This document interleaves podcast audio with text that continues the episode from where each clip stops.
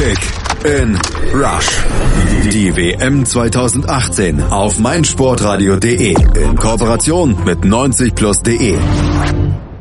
Morgen ist endlich wieder Fußball. Morgen ist endlich wieder Fußball WM 2018 in Russland. Die Halbfinals stehen nämlich morgen auf dem Programm Frankreich gegen Belgien und Kroatien. England mit Spannung erwartet nach dieser doch zweitägigen Pause, die ja, ja dem einen oder anderen schon richtig animieren gegangen ist. Aber wenn ihr Entzugserscheinungen in Sachen WM habt, haben wir hier bei Kick and Rush auf meinsportradio.de genau das Richtige für euch, nämlich die Vorschau auf die Halbfinals. So ein kleines Power Ranking der letzten vier verbliebenen Teams stellen wir auf hier bei Kick and Rush auf meinsportradio.de zusammen mit den Kollegen von 90 Plus, mit denen wir ja die WM 2018 ausführlich begleiten und heute von 90 Plus mit dabei Julius Eid und Christoph Albers. Hallo ihr beiden. Guten Tag. Und wir blicken, bevor wir auf das Halbfinale vorausschauen, nochmal zurück auf die Viertelfinals, denn die hatten es ja doch in sich. Da war ja einiges an Spannung geboten. Fußballerisch war es nicht immer hochklassig, aber man konnte doch eine ganze Menge mitnehmen aus diesen Viertelfinals, vor allen Dingen dann natürlich auch zur Einschätzung für die Halbfinalspiele. Gucken wir nochmal zurück. Beginnen wir mit Frankreich gegen Uruguay. Da haben sich die Franzosen, Julius ja spielerisch jetzt nicht so unbedingt so toll verkauft, aber trotzdem unter Beweis gestellt, was sie einfach können. Ja, definitiv. Es hat sich so ein bisschen das Bild weitergezeichnet, was sich schon die ganze WM so zeigt bei Frankreich, dass sie einfach gerade im Mittelfeld immer wieder Probleme haben, spielerisch Lösungen zu finden, da schöne Angriffe zu kreieren, die man eigentlich häufiger sehen möchte bei einem so besetzten Offensivteil des äh, Teams. Dennoch waren sie auch jetzt äh, gut am Ball, haben sich nicht so einschüchtern lassen von Uruguay, wie es schon andere Gegner getan haben. Und vor allen Dingen muss man sagen, dass gerade gegen Uruguay natürlich auch kein leichtes Spiel äh, so schnell entsteht, da sie gerade defensiv ähm, wahnsinnig stark sind und sich in diesem Spiel ohne Cavani auch völlig auf die Defensive eigentlich konzentriert haben. Da dann wie auch immer zwei Tore zu erzielen, ist schon kein schlechtes Ergebnis. Deswegen sind sie auch definitiv verdient weiter. Schade ist es ein bisschen um Uruguay, die ohne Cavani wirklich einen Großteil dessen verloren haben, was sie noch im Achtelfinale ausgezeichnet hat. Das war ein bisschen schade, dass da dieser Spieler eben nicht mitwirken konnte, sonst hätten wir vielleicht ein anderes Spiel gesehen. So war es aber im Nachhinein absolut verdient und unterstreicht nochmal, dass Frankreich auf jeden Fall auch Ansprüche hat. Das war nicht das schönste Spiel, aber wir kennen es ja noch von der letzten Weltmeisterschaft und Deutschland, äh, die da besser abgeschnitten haben als dieses Jahr. Äh, dass es auch Spiele gibt, wo man sich durchquälen muss auf dem Weg zum Titel und das kann man durchaus auch so verbuchen, was Frankreich da jetzt gemacht hat. Und wenn dann noch der gegnerische Torwart Muslera in dem Fall mit einem Patzer hilft, dann ist es natürlich auch etwas, was dann die Effektivität der Franzosen letztlich auch irgendwo belohnt und auch das, ja, den Tüchtigen letztlich belohnt. Gucken wir aufs zweite Spiel, Christoph, Schweden gegen England. Die Schweden irgendwo, ja, wie die Jungfrau zum Kind gekommen in diese Endrunde beziehungsweise in diese K.O.-Phase. Aber England, zwar die bessere Mannschaft, konnte gegen die Schweden aber auch nicht so richtig, richtig spielerisch zumindest überzeugen. Nein, also ich finde insgesamt war das jetzt nicht das allerschönste Spiel, was man sich ansehen konnte. Ähm, ich fand es aber durchaus interessant. Also ich finde, die Schweden haben es im Rahmen ihrer Möglichkeiten, die ja nun mal, wie wir alle wissen, durchaus begrenzt sind, haben es sehr, sehr gut gemacht, ähm, haben über weite Strecken sehr diszipliniert verteidigt, ähm, waren, waren ihrer Taktik sehr treu, haben das, haben das gut genutzt. Ähm, nach vorne geht dann natürlich nicht so wahnsinnig viel. Großes Problem ist natürlich auch in der Mannschaft, dass da das Tempo fehlt. Ähm, außer jetzt zum Beispiel Emil Forsberg ist es da recht dünn besetzt. Natürlich auch die beiden Stürmer, ähm, Berg und Toy, wohnen jetzt nicht die Sprintertypen. Aber wir haben dann auch gesehen, wenn sie die richtig einsetzen, kurz nach der Pause hatte Berg die Chance, dann wurde es sogar mal gefährlich. Also die Schweden, finde ich, haben es ziemlich gut gemacht und haben auch das gezeigt, warum sie, warum sie überhaupt ins Viertelfinale gekommen sind. Ähm, sie haben ihre Möglichkeiten optimal ausgenutzt und ich denke mal, dass sie da mit dem Viertelfinale auch sehr, sehr zufrieden sein können. Ähm, bei den Engländern muss man sagen, sie sind einfach brutal stark, was Standardsituationen angeht. Da sieht man auch, was es bringt, wenn man sich da gut vorbereitet und da muss man ein großes Kompliment an Gareth Southgate aussprechen, der das wirklich wahnsinnig gut vorbereitet hat. Ähm, das zahlt sich dann eben auch aus, dann kommst du auch gegen eine Mannschaft, die sehr, sehr tief steht, ähm, einfach zu toren, ohne dass du jetzt spielerisch herausragend sein musst. Und das waren die Engländer, wie du eben angesprochen hast, nicht. Ähm, die Engländer haben es nicht geschafft, unbedingt über flache Pässe Lösungen zu finden. Wie man ja auch beim zweiten Tor sieht, das sind dann eben die äh, Flanken, die den England zum Erfolg bringen. Und das haben sie auch, auch soweit ganz gut gemacht. Das war dann natürlich auch nicht besonders gut verteidigt. Ellie sehr, sehr frei am zweiten Pfosten, macht er gut rein.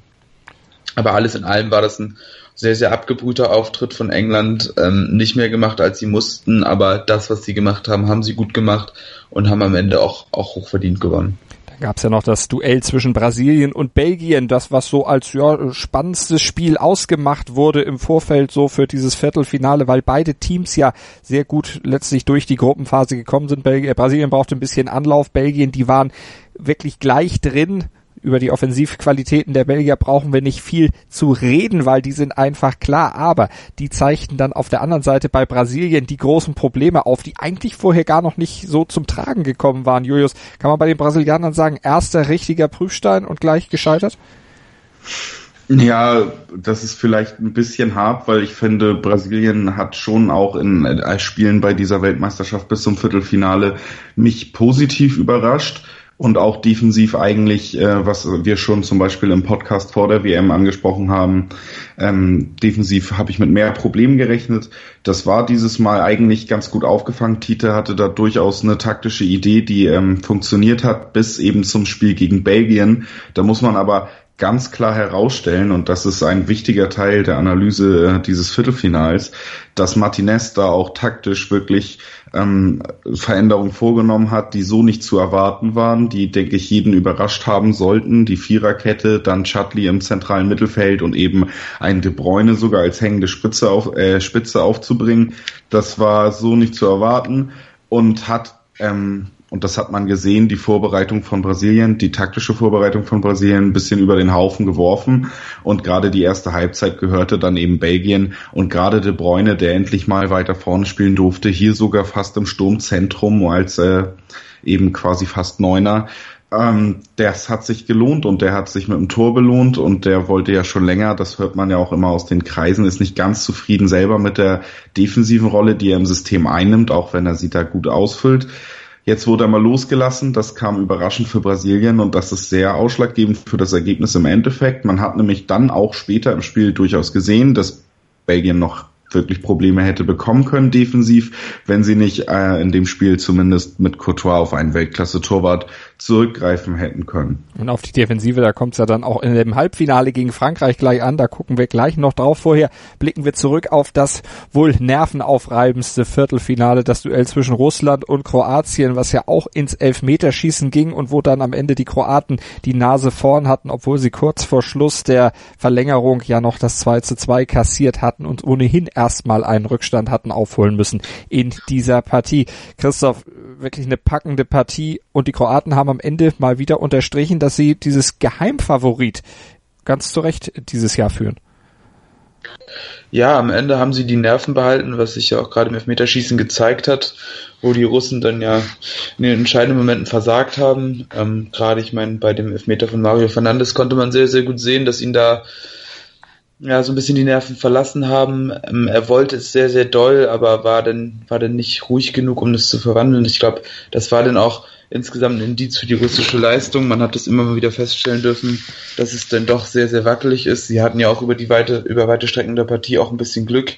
Ähm, man denke an den einen Pfostenschuss, der hätte sehr, sehr gut auch reingehen können.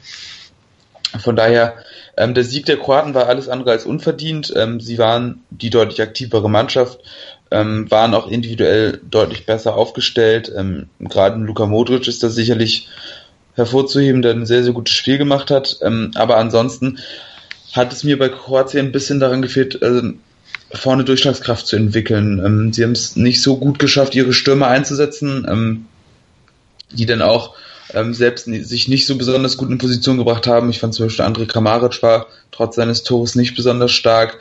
Mandzukic war nicht so präsent, wie ich das von ihm kenne.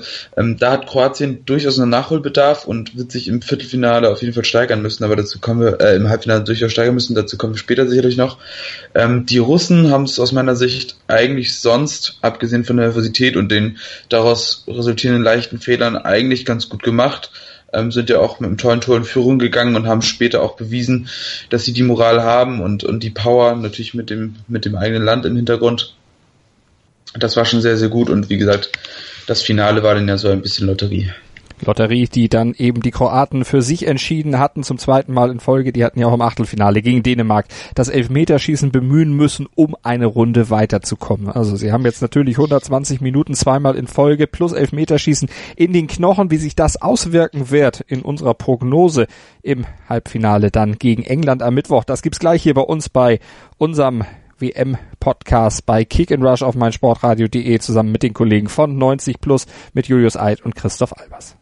Schatz, ich bin neu verliebt. Was? Da drüben. Das ist er. Aber das ist ein Auto. Ja, eben. Mit ihm habe ich alles richtig gemacht. Wunschauto einfach kaufen, verkaufen oder leasen. Bei Autoscout24. Alles richtig gemacht. In Rush. Das WM-Tippspiel auf meinsportradio.de. Präsentiert von Mobilcom Debitel. Registriere dich jetzt auf meinsportradio.de slash kick and rush und gewinne jeden Spieltag ein nagelneues Sony Xperia XZ2 Kompakt. Bereitgestellt von Sony. Kick and Rush. Die WM 2018 auf meinsportradio.de. Werde der Zar des Tippspiels. Wir blicken voraus hier bei Kick and Rush auf meinsportradio.de mit den Kollegen von 90 Plus mit Julius Eid und Christoph Albers auf die Halbfinals der WM 2018. Frankreich, Belgien macht den Auftakt am morgigen Dienstag und am Mittwoch gibt's dann noch die Partie zwischen Kroatien und England. Julius, Frankreich gegen Belgien. Wie siehst du da die Voraussetzung? Wir haben eben ja schon beim Rückblick auf das Viertelfinale gesagt, ähm, dass die Belgier sich ja vor allen Dingen auf ihren Keeper, auf Thibaut Courtois, verlassen müssen. Das müssen sie jetzt auch gegen Frankreich, zumal ja auch in der belgischen Abwehr eine kleine Änderung reinkommt, denn Meunier, der fehlt gesperrt. Genau, also man, das wird auf jeden Fall schon ausschlaggebend sein, weil man eben auf einen Spieler verzichtet, der das ganze Turnier diese Rolle eingenommen hat der sie teilweise auch gut ausgefüllt hat, teilweise weniger gut. Meunier ist auch, das muss man auch dazu sagen, bestimmt nicht der Schlüsselspieler in der Abwehr der Belgier. Dennoch äh, wird das natürlich gewisse Auswirkungen haben. Man muss sich neu finden. Man muss immer auch voraussetzen, dass man sich so gut mit dem Nebenmann versteht, wie es dann eben mit dem eingespielteren Partner der Fall ist. Das könnte ein Problem sein. Generell gilt, dass beide Mannschaften aber auf einem Motivationshoch in das äh, Halbfinale gehen. Frankreich hat relativ souverän und ohne größere Probleme auch Uruguay bezwungen. Davor konnten sie auch schon Argentinien aus dem Turnier werfen. Es sind ja auch beides Teams und das sieht man auch an der namentlich zumindest attraktiveren Paarung aus dem starken Teil des äh, Turnierbaums. Das heißt, es wurden schon Gegner hinter sich gelassen, die eben eine gewisse Qualität mitbringen. Da wurde Selbstvertrauen getankt, man ist besser zusammengewachsen. Gerade Belgien hat gezeigt im letzten Spiel, dass sie auch taktisch eben flexibler sind, als man vielleicht erwartet hätte, dass Martinez da bereit ist, sich anzupassen und auch die Gegner zu überraschen. Das könnte durchaus ein wichtiger ähm, Teil sein des Spiels dass Frankreich da eventuell Probleme kriegt, sich anzupassen, denn Frankreich wirkt teilweise in ihrer taktischen Ausrichtung immer noch statisch. Andererseits hat man eben auch bei Frankreich schon gesehen, gegen einen großen Gegner wie Fra äh, Argentinien kann auch ein Mbappé zum Beispiel. Wir haben aber auch immer noch einen Griezmann. Wir haben einen Giroud vorne, den, der diese WM noch nicht so zur Geltung kam, allerdings meiner Meinung nach ein toller Spieler ist, der toll den Ball abschirmen kann, toll schnelle Außen einsetzen kann, über die Frankreich natürlich verfügt. Dembele hat seine Zeit noch nicht bekommen, ist aber durchaus ein Spieler, der die Momente haben kann. Das heißt, wir haben Mannschaften, die individuell und äh, auf belgischer Seite eben taktisch und auf Frankreichs Seite mit einer Klasse und auch einer Jugendlichkeit der Top-Talente gesegnet ist, dass man eigentlich ein sehr schönes Spiel erwarten sollte. Jetzt hatte Julius eben schon gesagt, Christoph, ähm, Roberto Martinez mit der Taktik im Hintergrund äh, einer der ja, absolutes Taktikgenie auch ist. Selber sagt er ja auch von sich, er hat an der Taktiktafel noch nie ein Spiel verloren. Mit der belgischen Nationalmannschaft kommt das ja auch absolut hin. Glaubst du, das wird der große Knackpunkt sein im Halbfinalduell jetzt, die Taktik, die taktischen Überlegungen von Martinez? Ähm, ich denke, das wird auf jeden Fall ein sehr, sehr wichtiger Faktor sein. Ich glaube, gegen Brasilien hat Martinez sehr, sehr viel richtig gemacht. Ähm, vor allem den Einsatz von De Bruyne hat er ja korrigiert. Er hat ihn ja zuvor deutlich defensiver aufgestellt, ähm, hat ihn so auch teilweise seinen Stärken beraubt, was, was ich ihm da auch ankreiden würde. Ich denke, da hat Martinez am Anfang der WM nicht alles richtig gemacht, aber es war so sicherlich deutlich besser, De Bruyne einen Tick weiter vorne einzusetzen, ihm die Möglichkeit zu geben, gerade in den Kontern eine entscheidendere Rolle zu spielen. Ähm, dann hat er auch ihn sozusagen in Schusspositionen bringen können. Ähm, zusätzlich war auch die Aufstellung von Fellaini nicht verkehrt. Ähm, der hat ja auch, auch gerade in der Defensive sehr, sehr wichtige Zweikämpfe gewonnen, ist natürlich mit seiner Größe auch ein guter Anker da im Mittelfeld. Von daher muss man sagen, hat Martinez da auch wirklich die Balance deutlich verbessert und hat damit auch sicherlich einen wesentlichen Teil dazu beigetragen, dass das Spiel gegen Brasilien gewonnen werden konnte. Ähm, gegen Frankreich, denke ich, wird es da auch sehr, sehr wichtig sein, weil ich sehe bei Frankreich die Schwachpunkte definitiv im Mittelfeld. Ähm, das Mittelfeld ist physisch sehr, sehr stark und hat da auch gezeigt, dass sie da wahrscheinlich mit die beste Voraussetzung der Welt mitbringen. Allerdings fehlt es da aus meiner Sicht klar an Kreativität. Ähm, spielerisch sind sie dann nicht so stark. Ähm, und da kann man dann natürlich einen Vorteil setzen und ähm, das traue ich Belgien auf jeden Fall zu, vor allem weil auch, auch gerade dann noch ein Hazard dabei ist, der eine herausragende WM spielt und, und seine Qualitäten da sehr, sehr gut einbringen kann. Ähm, ich denke, dass es so eine Paarung sein wird bei Belgien aus individueller Klasse und Martinez taktischen Ideen, um, um die äh, individuelle Klasse eben einzubringen und ich glaube, da ist halt Deschamps deutlich voraus. Von daher ja, gehst du auch davon aus, dass Belgien das Finale erreicht. Julius, du hältst da eher mit Frankreich, ne? Genau. Das Problem, was ich bei Belgien einfach sehe, ist, dass die große Konterstärke gegen Frankreich, Frankreich nicht allzu sehr ins Gewicht äh, fallen dürfte. Chrissy hat schon das physisch zumindest starke Mittelfeld angesprochen. Und dazu kommt, dass Frankreich sich bis jetzt nicht sehr konteranfällig gezeigt hat und defensiv, ähm, man legt immer das Augenmerk auf Frankreich Offensive, auf das, was vielleicht noch mehr geleistet werden muss. Aber auch defensiv hat Frankreich durchaus überzeugt, hat mit Varan und Umtiti sowieso zwei sehr souveräne und noch relativ junge äh, Innenverteidiger und Pavard macht weiter auf sich aufmerksam, wie schon äh, während der Saison bei Stuttgart jetzt nochmal auf der ganz großen Bühne deutlich. Das ist wirklich ein Riesen, vielleicht das größte Defensivtalent äh, der Welt im Moment ist, der da auf der Rechtsverteidigerposition als gelernter Innenverteidiger abliefert wie äh, kaum ein zweiter bei dieser Weltmeisterschaft. Ich sehe eben da Belgien nicht so durchmarschieren wie zum Beispiel auch in der ersten Halbzeit gegen äh, Brasilien. Ich glaube schon, dass Frankreich da in der Lage ist, mit einem zurückgezogenen defensiven Mittelfeld sowie mit der Abwehr, die sie äh, mit in der Art, in der sie bis jetzt aufgetreten ist, gegenzuhalten und dass man dann im Endeffekt auch eine zum Beispiel Kompanie durchaus äh, unterstellen muss, dass er seine Probleme haben wird, wenn die Offensive Frankreichs mal ins Rollen kommt. Und ich denke, Frankreich ist ein Team, das die Qualität seit ein paar Jahren hat und das jetzt endlich an dem Punkt ist, dass sie diese Qualität auch ins Finale führen wird. Also und gegen wen treffen Sie? Frankreich respektive Belgien, auf England oder auf Kroatien? Lasst uns auf dieses Spiel auch noch gucken, Julius und Christoph. Julius, ähm, wenn wir da bei dir anfangen und du auf die Kroaten guckst, die ja jetzt zweimal Verlängerung plus Elfmeterschießen in den Knochen haben. Glaubst du, das wird einen großen Einfluss auf das Spiel haben, auch wenn beide Teams ja jetzt äh, doch ein paar Tage zur Regeneration hatten? Ich denke schon, dass das äh, ein Problem sein könnte für die Kroaten, denn ich finde, dass schon in den, äh, im letzten Spiel Kroatien teilweise etwas erschöpft gewirkt hat, im Kopf, was die, die Ideen nach vorne angeht einfach, aber auch körperlich. Ich finde zum Beispiel Mansukic, was Christi ja schon bei der Rückschau angesprochen hat, war nicht so präsent wie sonst und das wirkte schon so, als wäre das auch aufgrund von Kondition, hatte ja auch während der Verlängerung dann wirklich große Probleme und ist kaum mehr vom Boden hochgekommen, wenn er einmal auf dem Hosenboden saß saß. Das war schon äh, zu sehen, dass da große Erschöpfung irgendwie zumindest bei diesem wichtigen Spieler zu äh, spüren war. Auch Rakitic hat nicht so am Spiel teilgenommen, wie man sich vielleicht gewünscht hätte. Da kommen wir aber zum eigentlichen Problem der Kroaten, das sich seit dem Argentinien-Spiel so ein bisschen abzeichnet und was wir auch schon in früheren Podcasts angesprochen haben. Kroatien ist meiner Meinung nach einfach deutlich beeindruckender in die WM gestartet, als man es hätte erwarten können und er hatte einen guten Lauf und hat dann eben Argentinien auch beeindruckend geschlagen, was man ihm gar nicht mehr nehmen kann. Dass sie jetzt soweit sind, ähnlich wie bei England, äh, liegt aber eben auch daran, dass es ein leichter Turnierbaum war, dass jetzt eben nur Russland geschlagen werden musste, denn Kroatien wirkt in der Offensive wieder ideenloser als zu Beginn der WM und eher so wie vor der WM und in den letzten äh, Jahren der kroatischen Nationalmannschaft ist fällt ihnen schwer, die richtigen Spieler in die richtigen Positionen zu bringen. Modric und Rakitic harmonieren nicht so perfekt, wie man es sich bei den Namen wünschen würde.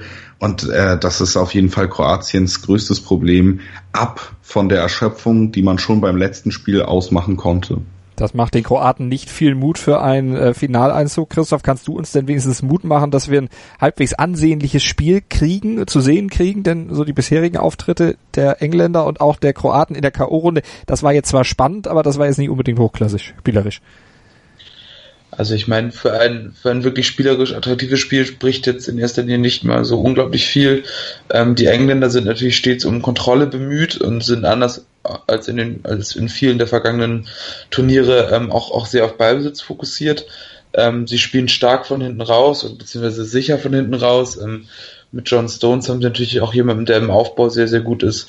Ähm, die Fünferkette ermöglicht es ihnen natürlich auch immer wieder die Außenposition anzuspielen auch tief anzuspielen und zu Flanken zu kommen, ähm, aber so wirklich attraktiv und ähm, es ist ja auch meistens mit wenig Tempo vorgetragen, ist es dann auch wiederum nicht.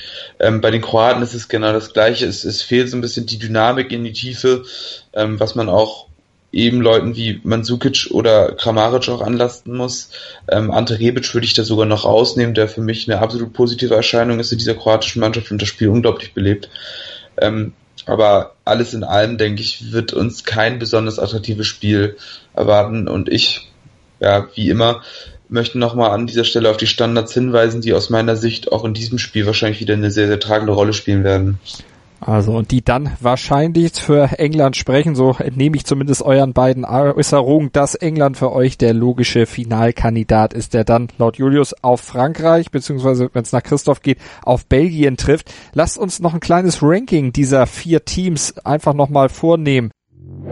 Power Ranking. Wenn ihr eins bis vier bei dieser WM jetzt auf Basis des Standes vor der vor dem Halbfinale tippen würdet, Julius, wie sieht dann dein Ranking aus? Äh, Frankreich äh, dann an erster Stelle tatsächlich, weil wie gesagt bis jetzt alles souverän zumindest äh, geschafft wurde, was man sich vorgenommen hat. Man hat mit Mbappé mittlerweile ähm, einen Star gefunden, der das Team tragen soll und der das eben auch zumindest gegen Argentinien schon getan hat. An zweiter Stelle dann die direkten Gegner der Franzosen, eben Belgien, ganz einfach auch darin begründet, dass äh, beide Teams den starken Teil des Turnierbaums durchschritten haben, schon bewiesen haben, dass sie größere Mannschaften schlagen können. Belgien kommt äh, aus einem Sieg gegen Brasilien, der aber eben am Ende für, äh, des Spiels auch etwas glücklich war. Dennoch an zweiter Stelle des äh, Rankings bei mir. An dritter dann eben die Engländer, die sich weiterhin gut durch das Turnier quälen, wenn man ehrlich ist. Also bis jetzt noch kein wirklich überzeugendes Spiel geleistet haben, was aber auch gar nicht von ihnen erwartet wird. Äh, trotzdem muss man eben herausstellen, England wäre wahrscheinlich im anderen Teil des Turnierbaums, wenn äh, Belgien nicht Gruppenerster geworden wäre, sondern England eventuell schon raus, hätte zum Beispiel Brasilien nicht schlagen können in der Verfassung. Müssen sie auch nicht. Es ist ein junges Team. Es war nie das ausgesprochene Ziel, hier schon die Titel zu holen. Sie sind eh schon weiter, als man sich erträumt hätte und werden, denke ich, auch noch weiter kommen. Denn zumindest die Euphorie des äh, Weiterkommens wird sie noch einmal weitertragen können gegen eher schwache Kroaten, die sich dann auf dem vierten Platz meines Power Rankings befinden. Und Christoph, dein Power Ranking, wie sehe das aus an der Spitze und am Ende? Am Ende wahrscheinlich Kroatien. Also genau, äh, ich fange gleich mal am Ende an, der Einfachheit halber, ähm, da schließe ich mich Julius völlig an, ähm, bleibt auch bei Kroatien auf Platz 4 ähm, aus meiner Sicht klar das schwächste Team, ähm, vor allem auch mit den ganzen Kriterien, die wir schon aufgezählt haben, wie eben auch der Fitness ähm, und auch ja den Mangel an, an Kreativität und Bewegung vorne. Ähm, bei mir ist es dann so ein bisschen, ich gehe jetzt mal von Form und Erwartung, was ich, was ich so sehe, und da sehe ich tatsächlich dann Frankreich derzeit auf drei. Ähm, ich schätze die Mannschaft nicht so besonders hoch ein, mir fehlt da einfach wirklich ja, der entscheidende Moment vorne, man muss ja auch mal sagen, also die Tore gegen Uruguay, das war ein Standard, der nicht gut verteidigt wurde. Ähm, da war die Zuordnung auch einfach falsch. Waran gegen Stuani hätte man so nicht verteidigen dürfen. Ähm, aus meiner Sicht eine komplette, ein komplettes Mismatch. Ähm, und das zweite Tor war einfach ein großer Patzer. Ansonsten hatten sie nicht viel, ähm, waren gerade am Anfang auch aus meiner Sicht deutlich in der Bedrängnis gegen Uruguay. Von daher sehe ich die Franzosen wirklich gar nicht mal so stark. Ähm, sie haben aus meiner Sicht auch viel Glück gehabt, um so weit zu kommen. Und da fehlt es dann aus meiner Sicht auch, auch an einem guten Trainer, der dann auch die Spieler entscheidend äh, einsetzt. Und auch schon bei der Nominierung wurden aus meiner Sicht Fehler gemacht. Von daher sehe ich Frankreich nur auf drei, England sehe ich tatsächlich auf zwei. Die gefallen mir sehr, sehr gut, sind extrem gut vorbereitet. Ähm, Gerade in den entscheidenden Situationen sind sie einfach den Tick weiter als, als andere Mannschaften, weshalb sie aus meiner Sicht auch völlig verdient im Halbfinale stehen. Und ich hätte auch, also ich würde auch Zweifel anmelden, ob sie nicht vielleicht sogar Brasilien geschlagen hätten, die mir gar nicht so gut gefallen haben im Laufe des Turniers. Ähm, demzufolge Belgien für mich auf eins, ähm, Mannschaft mit großer Flexibilität, großer individueller Klasse und vor allem auch sehr, sehr eingespielt und funktionieren als Mannschaft gut zusammen. Von daher ist Belgien für mich auf jeden Fall gerade das stärkste Team so. Das also das Power Ranking unserer beiden 90 Plus Experten Julius Eid und Christoph Albers vor den Halbfinals. Nach den Halbfinals werden wir dann natürlich nochmal auch ausführlich auf das Finale dann vorausblicken.